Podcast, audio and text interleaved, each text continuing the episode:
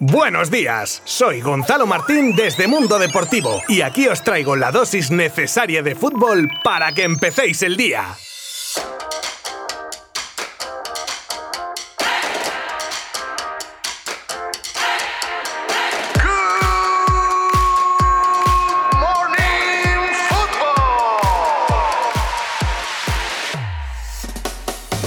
¿Quién dice que los veranos son aburridos, eh? Porque este está siendo, vamos, al menos en lo futbolístico, uno de los más entretenidos de la historia. Más que nada porque como todo está siendo tan seguido, no da la sensación de que haya habido ningún parón. Y si encima le juntas lo que se va a venir con el mercado de fichajes, nos espera diversión para rato. Ayer se celebró la tercera jornada de partidos de esta Euro 2020 que celebramos en 2021 y fue una jornada con los siguientes partidos. Inglaterra 1, Croacia 0.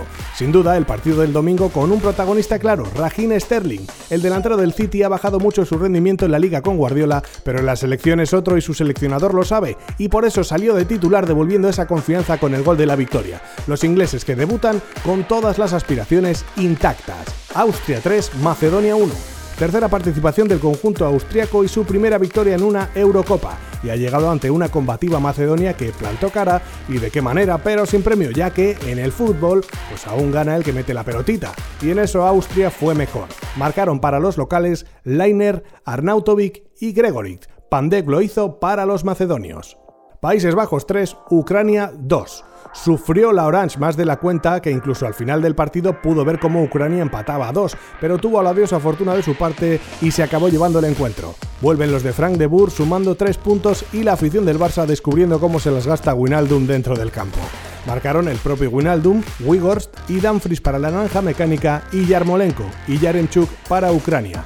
Y hoy nueva jornada euro, la que más esperamos todos con el debut de La Roja ante Suecia. Será a las 9 de la noche y por supuesto os lo contaremos en directo desde nuestra página web el susto de la Eurocopa. Ya ha pasado, gracias a Dios, uno de esos momentos que a uno le encogen el corazón y que podemos contar ahora con cierto alivio.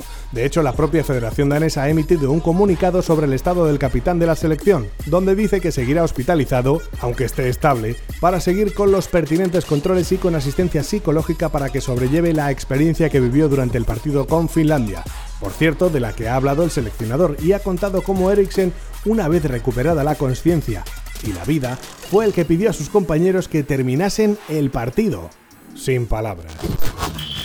Paso de gigante del Girona en la lucha por el ascenso. El equipo catalán tampoco es que fuese claramente superior, pero supo aprovechar bien sus oportunidades con más efectividad que el equipo vallecano.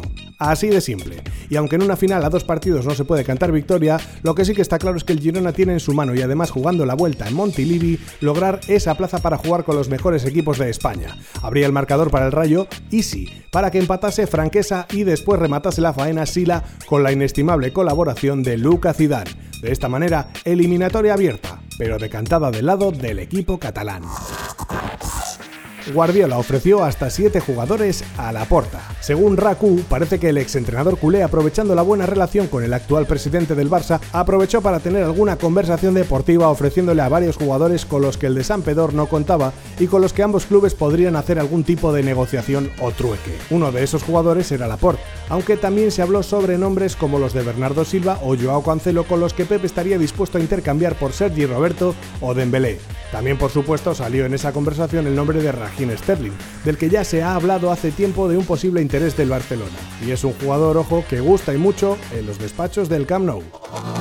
Sergio Ramos y Florentino Pérez se vieron el viernes. Anda, anda, de lo que se entera uno hoy lunes, ¿eh? Se cuenta que ambos se vieron las caras el día 11 de junio en Valdebebas. ¿El motivo de la reunión?